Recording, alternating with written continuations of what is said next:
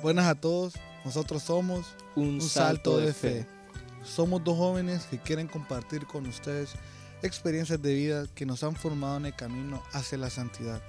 Acompáñenos en este recorrido a David Portillo y a su servidor Jesús Fernández.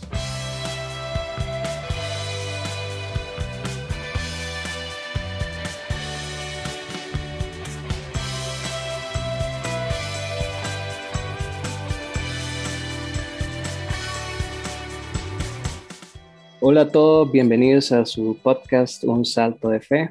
Hoy tenemos un programa muy especial.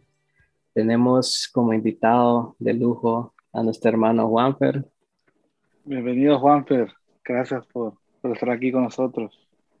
Gracias a ustedes. Qué bueno compartir con los hermanos con esta iniciativa aquí en Un Salto de Fe. Bueno, así que platiquemos entonces un poco de lo que el Señor ha hecho y definitivamente que ha sido una, toda una aventura, diría yo, ¿verdad? Así que, bueno, nos hemos montado a un barco donde también nos ha tocado dar ese salto de fe. Así es, así es. Jóvenes de 15, 15 a 20 años eh, se propusieron, el Señor les puso en su mente, en su corazón, vamos a evangelizar, vamos a los colegios, vamos a hablar de Dios. Lograron crear un programa de cero, pues, algo que pues tal vez no se había hecho en este ambiente comunitario en el que nosotros estamos y ellos pues son los pioneros. Antes de, de, comenzar, Juan, sería interesante, ¿verdad? Porque el nombre del podcast, Un Salto de Fe, va exactamente con lo que, lo que sucedió hace 10 años, si no me equivoco, 10 años, si no corregime. Sí, 10 años y, y, medio. Compartirnos un poco, Juan. Bueno, mucho gusto, hermanos. Qué placer compartir con ustedes definitivamente. Mi nombre Realmente es Juan Fernando Diego, acortado siempre a Juanfer en mi familia y, y en los ambientes comunitarios. Pues Juan Fernando Diego, tengo 26 años. Como mencionaba David, pues también dentro de ese grupo de, de personas que de repente tuvieron ese anhelo de servir al Señor y, y de evangelizar y llegar a más personas.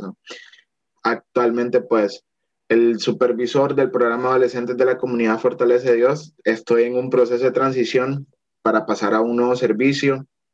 Además, también actualmente soy un responsable pastoral también en la comunidad, entonces ha sido un camino de muchos servicios y de coordinar bastantes cosas, gracias a Dios. Eh, y bueno, en la parte profesional, por decirlo así, pues eh, soy eh, graduado de la licenciatura en finanzas. Actualmente trabajo en la distribuidora Héctor Godoy. Nos, nos encargamos ahí pues de distribuir alimentos Em, estoy obviamente pues en la parte de finanzas como analista financiero, entonces bueno, eh, también está esa parte como secular o la parte laboral donde, bueno, también me estoy desenvolviendo por obra y gracia del Señor. Y bueno, dentro de todo este contexto, pues el Señor me ha permitido crecer muchísimo, me ha, me ha permitido pues estar en diferentes, en diferentes eventos, en diferentes situaciones. Y bueno, como bien mencionaba David, eh, pues hace, y recordaba Beto ahorita, hace 10 años estuvimos en, en, una conferencia y bueno, a partir de ahí comenzó este, este reto, esta oportunidad pues de, de evangelizar y de crecer. Recordando un poco ese tiempo, yo creo que es una historia muy divertida, yo creo que Beto se acuerda muy bien, pero el objetivo primordial de nosotros cuando fuimos a la primera conferencia de adolescentes de la zona centro, allá en Managua, eso fue en enero del 2011, creo que Beto y yo no sabíamos a lo que íbamos. Y principalmente en mi caso yo recuerdo que yo lo miraba como la primera oportunidad para salir del país y bueno, ver qué había fuera del país, ¿no? Entonces me da mucha risa y, me hace recordar que en ese tiempo realmente yo no estaba tan converso, o al menos yo sabía de Dios, pero nunca había tenido una experiencia con Dios y no sabía lo que era tener una relación personal con Él. Y durante este viaje, durante esta conferencia, eh, este es tu momento.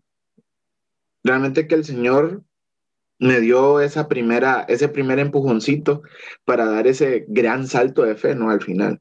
Y definitivamente para mí fue una experiencia radical, muy buena, muy bonita de conocer a otros hermanos escuchaba en un podcast anterior de, de un hermano de México, Luis Diego Carranza, que hablaba con un hermano que se llama Tete. Y definitivamente que Dios tocó muchísimos corazones y desde ahí estaba formando una generación llena de, de guerreros y de personas dispuestas a darlo todo por él.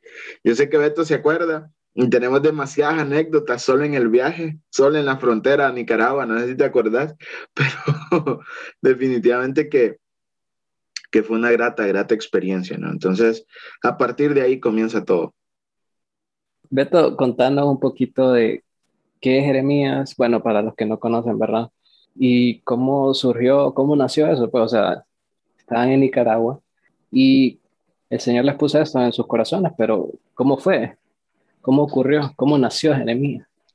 Yo creo que que contar muchas historias, como decía mi hermano Juanfer, ¿verdad? Una de ellas es interesante, pero Juanfer y yo éramos los que dijimos de que cuando hablamos de, de crear Jeremías, mencionamos, no creo que nos den permiso, no creo que nos dejen la comunidad, no nos van a hacer caso, quieren hacer caso a, a dos adolescentes peludos, gorditos, uno con anteojos. No, no, no, no creo que nos hagan caso. Y lo interesante es de que 10 años después y medio, aunque ya no estamos completamente sirviendo en el programa, eh, Dios nos sigue demostrando año tras año que cuando es una promesa de Él, es porque Él la va a cumplir. Mira, Jeremías es un programa evangelístico para hijos eh, no comunitarios, ¿verdad? Donde los adolescentes de JC, la comunidad Fortaleza de Dios, pueden invitar a sus amigos. Pueden invitar a sus amigos porque yo me estoy seguro que vos lo viviste, David, tomar alguna vez, que vos querías que tus compañeros de la universidad o, o de la escuela vivieran eso es lo que vos vivías, eso de, ir a un retiro, de un CNBC, de ir a un rally, de ir a un juego de la noche, de que te asustaban y, y vos querías llevar eso a los demás. ¿Cómo? No había cómo, más que hablarles de Dios. Bueno, Juan y a mí nos decían que éramos padres en la escuela porque solo, solo de Dios hablábamos, veníamos de, de, la, de, Semana Santa de misiones y contábamos experiencias, nos decían que éramos padres. A mí se el padre Alberto. y, y Jeremías la verdad es que, que, es una promesa de Dios. Yo sé que Juan me, me va a pedir en eso que Jeremías es una promesa de Dios. Donde, nuevamente repito, Dios año tras año nos responde. O sea, si, si, te comentamos, si te comentara toda la experiencia, David, en esa conferencia de adolescentes a, donde nos ha llevado el Señor en, en, en Managua en el 2011, en enero, eh, tuvimos una, una actividad que todavía se realiza en las, en las conferencias de adolescentes. Yo creo que de ahí salió la idea y, ya se había hecho en algunas otras conferencias pero era hacer algo, una especie de manifiesto, ¿no? Ni de ponernos retos para los programas. Entonces, ahí ya venía surgiendo la idea y como mencionaba Beto, nosotros hablamos que decíamos que no, que no, que era imposible, que era imposible.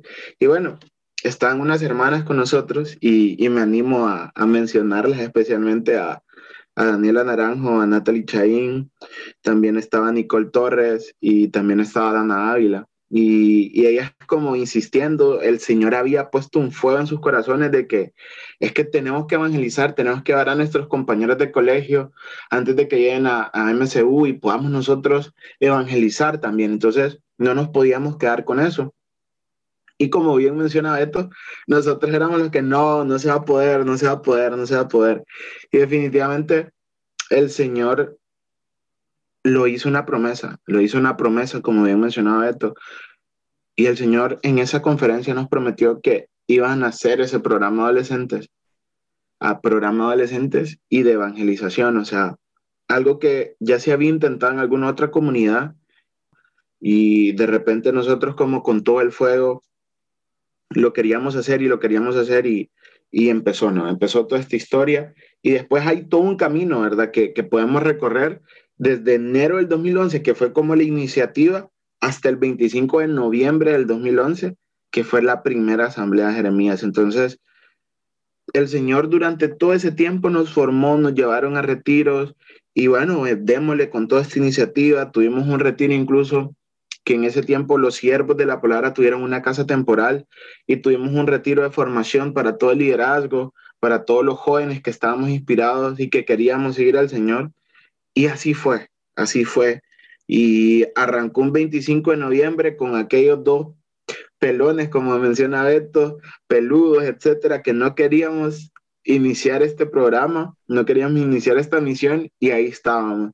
Y, y por gracia de Dios, a mí pues me tocó dirigir esa primera asamblea ese 25 de noviembre con una temática de misión imposible, porque realmente así lo sentimos en su momento, que era una misión imposible, pero para el Señor nada lo es. Así que realmente una experiencia increíble y le doy gracias a Dios por haberme permitido estar dentro de ese grupo, haber seguido la corriente, en este caso a, a estas hermanas que el Señor les había tocado el corazón y aquí estoy, pues después de, de, muchos años, ya casi 10 años y medio, como les menciono, desde que se empezó esta iniciativa y que se concretó en ese 25 de noviembre del 2011.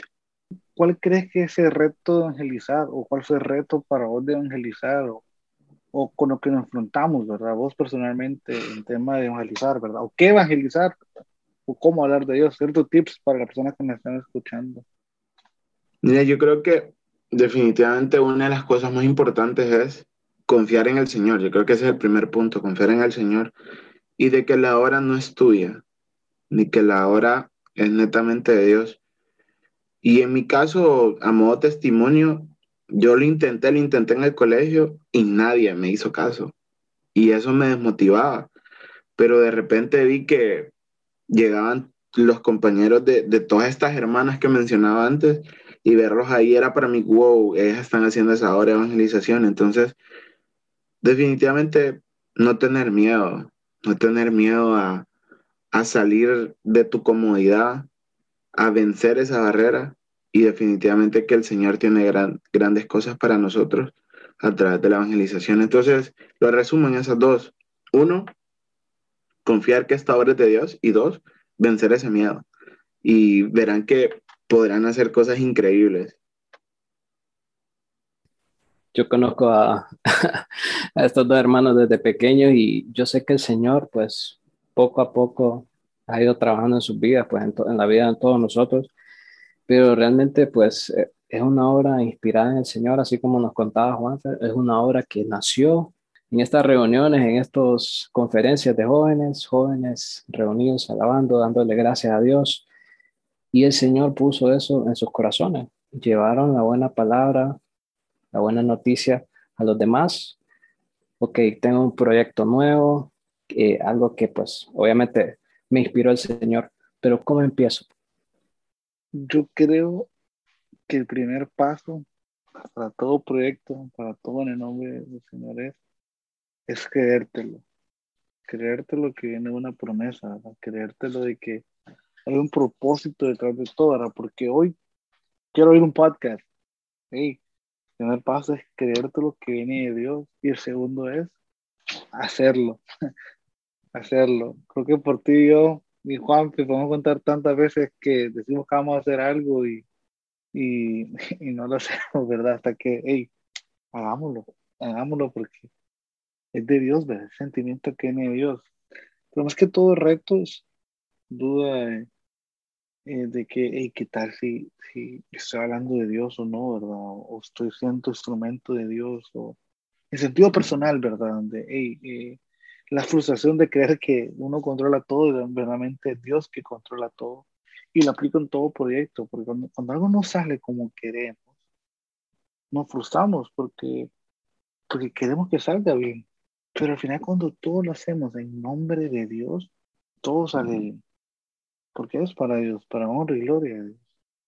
Y lo interesante por ti es que el año pasado, perdón, antes de pandemia, se había decidido el programa hacerlo diferente.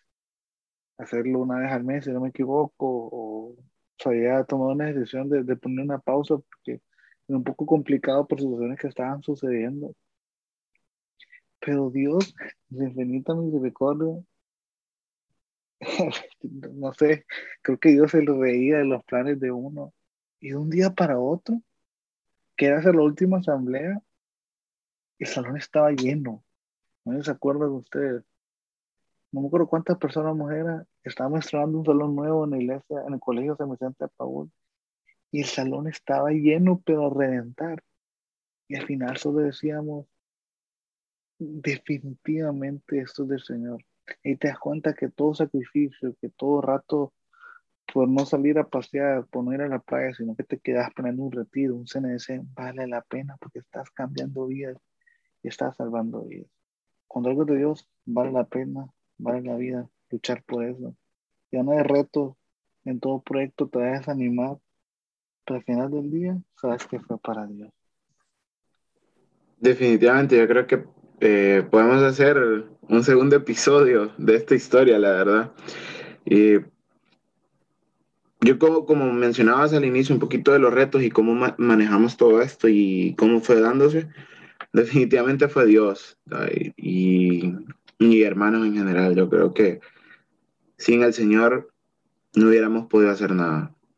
Y dentro de eso también llegaron personas que nos ayudaron mucho y nos dieron la organización y ahí nos dimos cuenta que Dios es un Dios de orden y pudimos gestionar, generar organigramas y decir, ok, vamos a hacer esto, vamos a hacer lo otro. Y empezamos a planificar y vimos que el Señor nos estaba bendiciendo a través de esos planes y que las cosas estaban saliendo bien. Tuvimos varios NBC, yo diría que unos seis o siete, Beto me, me podrías corregir, pero tuvimos varios NBCs, retiros de dos reinos, cursos de sexualidad incluso, resumidos un poco, ¿verdad? Por, por la adolescencia y todo lo demás, pero el Señor nos guió y seguimos el orden y sabíamos de que probablemente que eran cosas difíciles o momentos difíciles, pero el Señor nos condujo a través de todo este tiempo y me dio, la me dio esa, esa oportunidad de, dirigir el programa por, por varios años.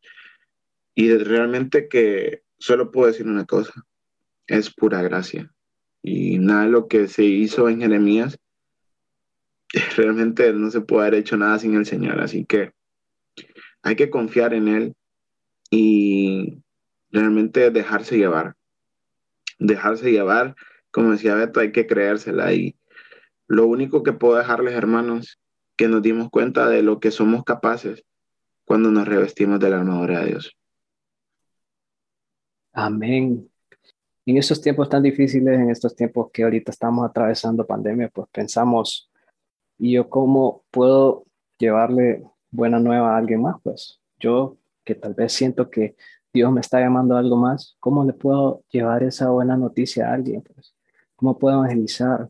¿Cómo le puedo llevar a mis amigos esperanza en medio de tiempos tan difíciles?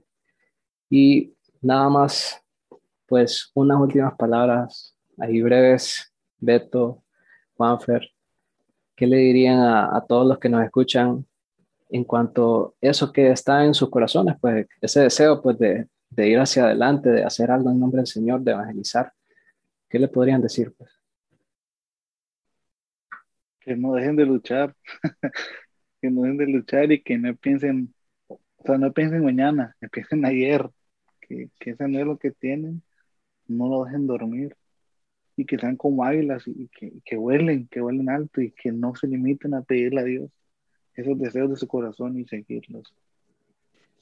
Hay que correr y hay que correr y pelear en esta buena batalla de la fe. Así que sigamos corriendo, sigamos buscando al Señor y bueno, démosle la oportunidad a Dios de que se manifieste a través de nosotros.